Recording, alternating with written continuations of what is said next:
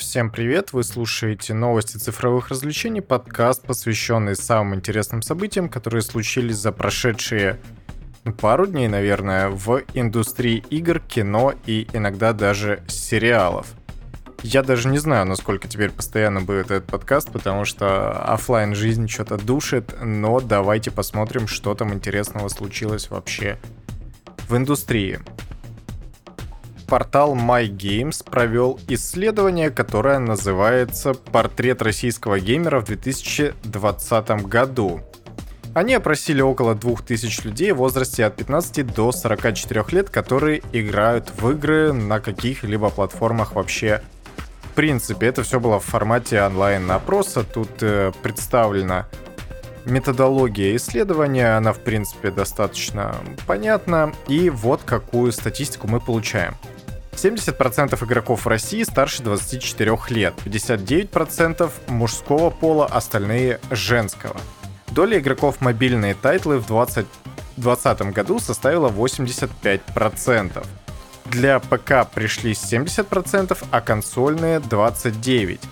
MyGames отметили, что декларируемый интерес к ПК как к платформе снизился среди всех возрастных категорий за счет роста заинтересованности к консолям, но мне тут видится на самом деле другой вопрос. Это все-таки проблема в том, что консольные игры стоят э, точнее, ПК-игры стоят уже практически так же, как консольные. Ну, в Стиме 3000 рублей за Days Gone, ну, простите, это как бы не те даже 2000 рублей, которые были год или два назад, поэтому я даже не знаю.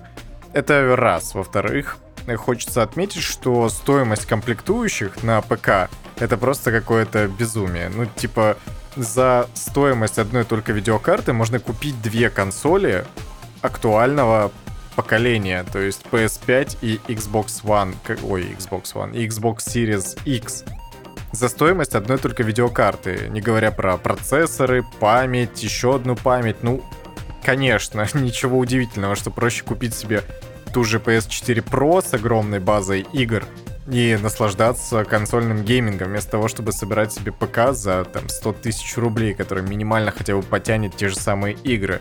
Ну, да. Вы понимаете, о чем я вообще говорю, думаю.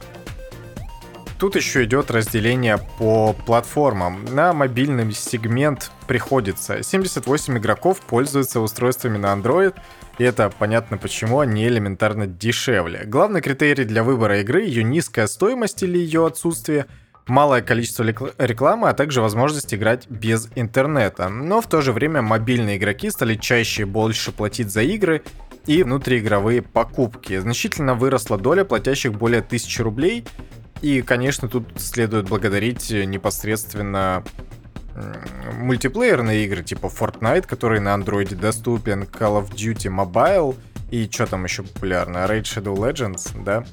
Там везде, естественно, доступны микротранзакции, и поэтому нет ничего удивительного то, что многие предпочитают все-таки покупать какие-то предметы. Но да. 20% платящих пользователей покупают премиум аккаунты. При этом женщины чаще, чем мужчины, покупают подсказки и энергию, но реже внутриигровую валюту и премиум аккаунты. Количество ПК игроков среди всех геймеров снизилось, это мы уже говорили. А, в то же время использование магазинов Epic Games и Microsoft выросло на 5-6%, в то время как доля на Steam сократилась на те же самые 5%. Покупки практически полностью ушли в онлайн. Только 15% геймеров покупали игры в офлайне в 2022 году. В 2019 было 22%. Игроки стали чаще платить за игры и внутриигровые покупки. Также удвоилось количество платящих более 2000 рублей в месяц. Почти половина игроков до 24 лет играет тайтлы с механиками крафта и выживания.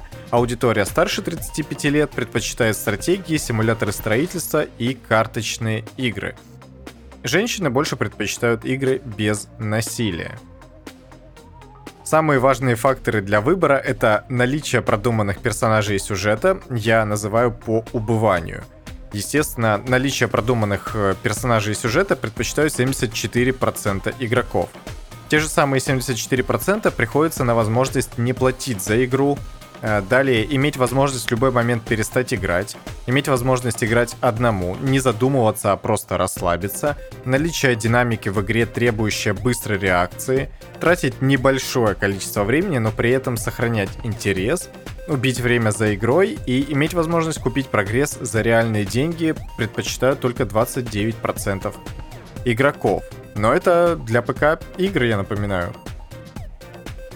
В то же время сегмент консолей – в нем игроки стали реже покупать игры, но при этом они чаще платят за внутриигровые услуги и сервисы. Вырос средний чек, доля консольных игроков увеличилась, 19% опрошенных заявили, что играют на консолях нового поколения. 46% игроков рассматривают возможность покупки консоли следующего поколения ближайшие полгода.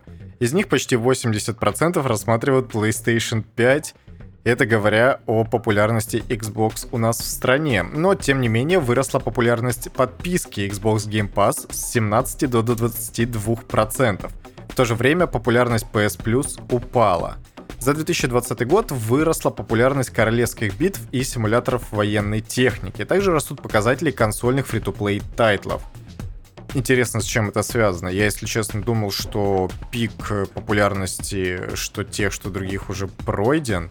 Но, видимо, нет. Интересно, почему так? Сократилась доля файтингов, РПГ, экшен-игр, хорроров и слэшеров. Молодые геймеры предпочитают игры с крафтом, королевские битвы и хорроры. Но сократилась все-таки доля хорроров. Это значит, что средняя аудитория, видимо, растет. Я так понимаю. Почти одинаковое количество опрошенных игроков покупают предметы, подписки, валюту, героев и прочее и при этом намного больше, чем на ПК, покупают дополнения или другие виды DLC. Видимо, это связано с большей лояльностью игроков и привычкой покупать контент, мне кажется. На этом исследование заканчивается, и какие-то выводы подвести мне на самом деле не удастся, потому что... Э, ну, вы сами все слышали, мне кажется. То есть примерно, по моим ощущениям, примерно все так и есть. И удивительную популярность мобильных игр абсолютно скидывать не стоит. Это наша реальная жизнь, потому что смартфоны, в отличие от ПК и консолей, есть как ни крути у всех, и даже самые дешевые смартфоны поддерживают большинство современных игр, типа того же Fortnite. Но говорить тут больше не о чем на самом деле. Вот такой вот облик среднестатистического геймера в России – актер озвучки, который озвучил Дикона из Days Gone, раскритиковал обозревателей. Он заявил, что обзорщики, когда стремятся написать свою рецензию, как-то забывают пройти игру зачастую. И относительно Days Gone это все-таки можно понять, потому что игра сколько там, 60-100 часов требует для своего прохождения. Но с другой стороны, она вышла два года назад. И на самом деле здесь мне хочется поднять э, такой достаточно важный вопрос, потому что игровая журналистика в том виде, в котором она есть, она себя немного дискредитирует.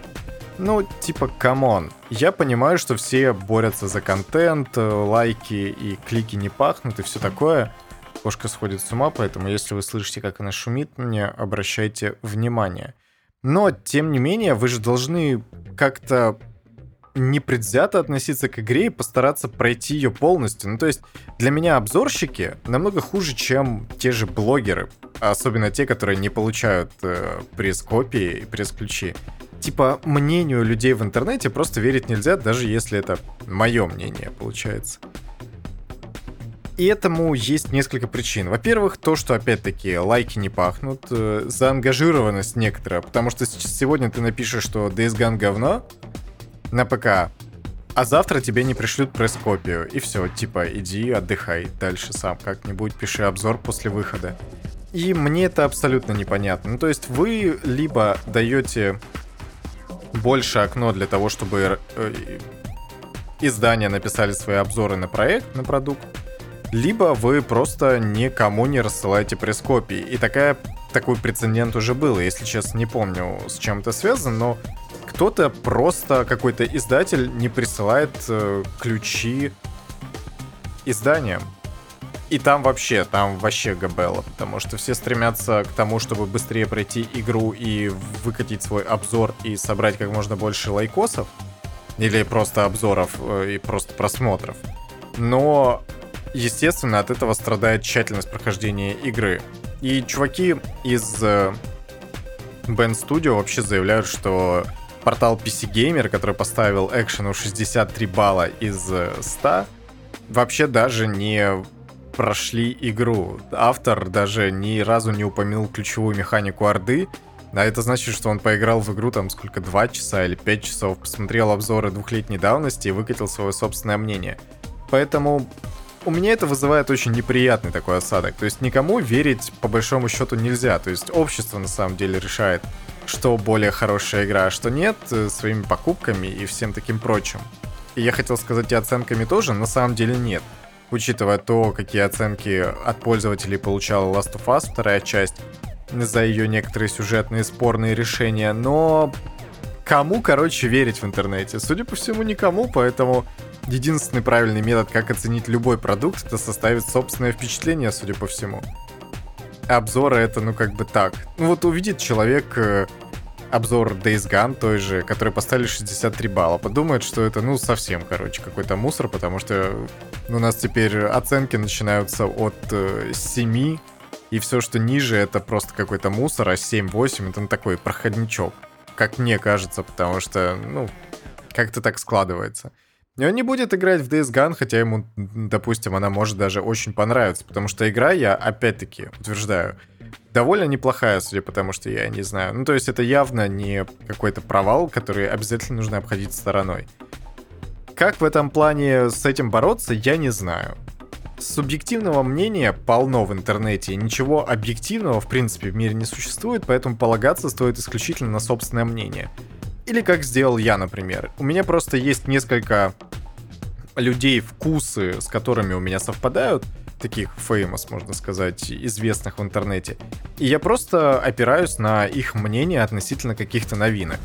Потому что у нас просто взгляды совпадают. Тут же нужно понимать, что конкретный автор еще может быть по-разному и совершенно иначе, чем вы смотреть на вещи, и отмечать в плюсах и в достоинствах то, что вам может в свою очередь не понравиться. Кому-то, блин, и Deathloop э, как выглядит не нравится, знаете. И Dishonored ему не понравился. Это я просто относительно какого-то там очередного геймплейного трейлера Deathloop э, вспомнил, что чувак на DTF написал, что абсолютно не понимает игры Аркейна, они ему абсолютно не нравятся. Хотя мне, например, не очень сильно заходят. И вот так может совпасть с любым абсолютно автором в игровой индустрии. Короче, верить никому нельзя, окей? Об обновлении The Last of Us Part 2 для PlayStation 5. Если одним словом, это то же самое, только в 60 FPS, и это немного расстраивает, потому что, мне кажется, прикрутить возможность хотя бы в 30 FPS играть э, в разрешении 4К можно было бы. Но, с другой стороны, я абсолютно уверен, что это было осознанное решение, потому что игра все еще работает на билде для PlayStation 4, и никаких прям серьезных улучшений она не получила, исключительно потому, что скоро нас ждет ну, ремастер, наверное, для PlayStation 5, и там все будет хорошо. И 4К, и 60 FPS, и быстрые загрузки, и что там, RTX, возможно, даже докрутят. Короче, игра сейчас в том виде, в котором она есть, даже с этим патчем не использует все возможности консоли на 100%. И э, это немного расстраивает, но тем не менее, пускай, пускай. Мне будет интересно посмотреть, что все-таки сделают в полноценном ремастере, потому что даже так игра выглядела на моей обычной PlayStation 4 выглядела просто шикарно и очень красиво. Ну, не Red Dead Redemption, конечно, в некоторых местах, но тем не менее очень здорово. И как она будет выглядеть на PlayStation 5, это прям, мне кажется, должен быть восторг. Следующая новость. Я ее зацепил исключительно по собственным, знаете, таким наивным мечтам о больш... от большой любви к соус-лайкам трейлер показали игры Lies of P. Это Souls-like игра по сказке о Пиноккио. И я рекомендую его все-таки посмотреть, особенно если вы любите такой, знаете, мрачный викторианский стиль, как э, в Bloodborne.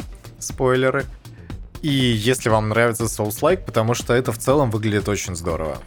Разумеется, никаких геймплейных фишек э, не показали, это чисто вот такой сюжетный анонсирующий трейлер. Но игра выглядит очень здорово. Мне очень нравится, как она выглядит. Там еще скриншоты есть, но что хочется отметить. Это чистый Bloodborne в клокпанк стилистике, то есть где все работает от часовых механизмов и автоматоны, там роботы. Нам предстоит играть как раз за Пиноккио, насколько я понимаю, за такого же автоматона. И в игре будет возможность э, прокачки, вставлять новые протезы, комбинировать различные виды оружия. В общем, стандартная для Souls-like э, механика.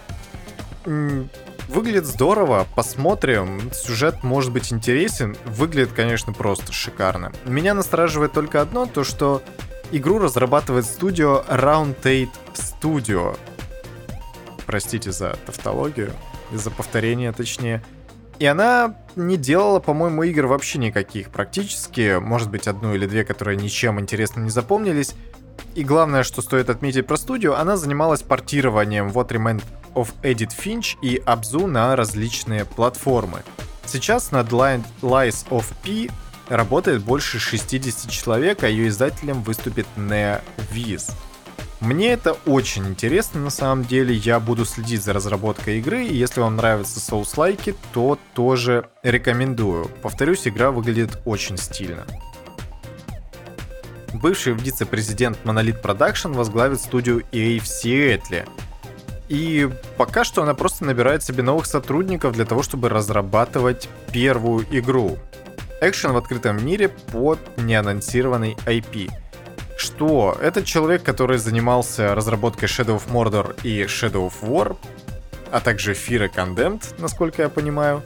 И он теперь э, будет работать над какой-то игрой в открытом мире. В принципе, это неплохо. Единственное, что почему EA вкладывает в такие необычные игры, для меня загадка, хотя, возможно, этому благоприятствует успех э, Fallen Order, которую тоже издавала EA.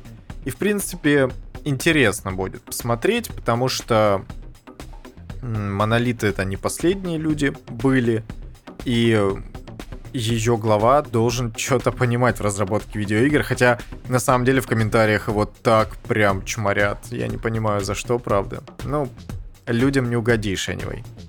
Количество игроков Outriders за первый месяц достигло 3,5 миллионов. Ну, тут еще есть другая статистика, но это не очень интересно. Можно сказать, что игра удалась, и это, принципе, очень любопытный проект, который я все-таки хотел бы когда-нибудь поиграть вместе с другом, потому что мы подобное любим. И Outriders это хорошо. Я, правда, не помню, это... Да. А нет, на PS4 она тоже есть, так что сможем побахать когда-нибудь. Во что еще мы сможем побахать, это в Portal 2, потому что Valve выпустила апдейт, который убирает ограничения в 100 мегабайт для модов в мастерской Steam, и это на самом деле просто великолепная новость, потому что, я не знаю, мы, наверное, в сумме часов 30 или 40 провели в любительских картах э, для Portal, и они были разные, но чаще хорошие, чем плохие. Мне, например, очень запомнилась локация Happy Valentine's Day, которую мы проходили, ну реально часа полтора, наверное, если не больше, используя какие-то гайды на ютубе.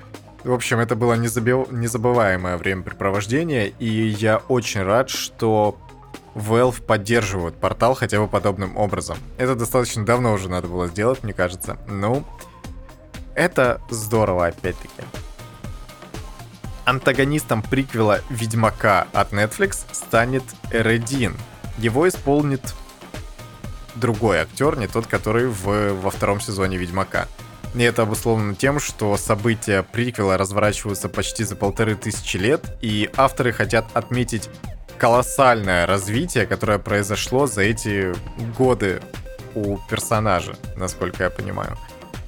Пускай, пускай мне, в принципе, добавить тут особо нечего. Мне очень нравится, как ДТФ в конце объясняют, что такое вечер. Ну, да, спасибо большое. Кто-то еще не знает разве, кто, в принципе, интересуется э, сериалами или видеоиграми. Экранизацию «Метро 2033» поставит режиссер трилогии Гоголя и фильма «Аванпост», а сценарий напишет сам Глуховский, и почему-то в комментариях фильм уже похоронили на самом деле. Я ничего в этом плане прям как-то им противопоставить не могу, кроме того, что «Аванпост» вроде в принципе очень даже неплохой фильм. Ну, точнее, сериал. И если им занимается ТНТ, ну, это не так и плохо на самом деле. Я искренне не понимаю, почему его заранее так критикуют, хотя еще ни каст неизвестен, ничего не известно, только то, что над фильмом будут работать продюсеры Перевала Дятлова и Эпидемии. Я оба эти сериала смотрел, и они мне понравились, но их почему-то тоже критикуют в комментариях. Я не понимаю, почему. Что людям не понравилось там, для меня абсолютно необъяснимо. Ну, что-то, видимо, не пошло. Фильму, походу, капздец. Раз Глуховский сценарирует лично, то верняк выйдет полное говно. Ну, да, вы понимаете, какие там были комментарии. Я, в свою очередь, в принципе, с оптимизмом смотрю, потому что люди, очевидно, умеют делать контент, несмотря на то, что он кому-то не нравится, это хорошие сериалы, и Аванпост, опять-таки, тоже довольно неплохой. Поэтому посмотрим, посмотрим. Если получится что-то на уровне, а лучше выше, чем Эпидемия, будет здорово, я считаю с бюджетом в 700 миллионов рублей. Да. А на этом у меня на сегодня все. Подписывайтесь на одноименную группу ВКонтакте, ссылка на нее есть в описании. Также можете поставить лайк на Яндекс Музыке, если слушаете там, а также, если пользуетесь Apple подкастами, написать отзыв и поставить оценку в них. Увидимся, а точнее услышимся завтра, ну или через пару дней, я надеюсь. Пока-пока.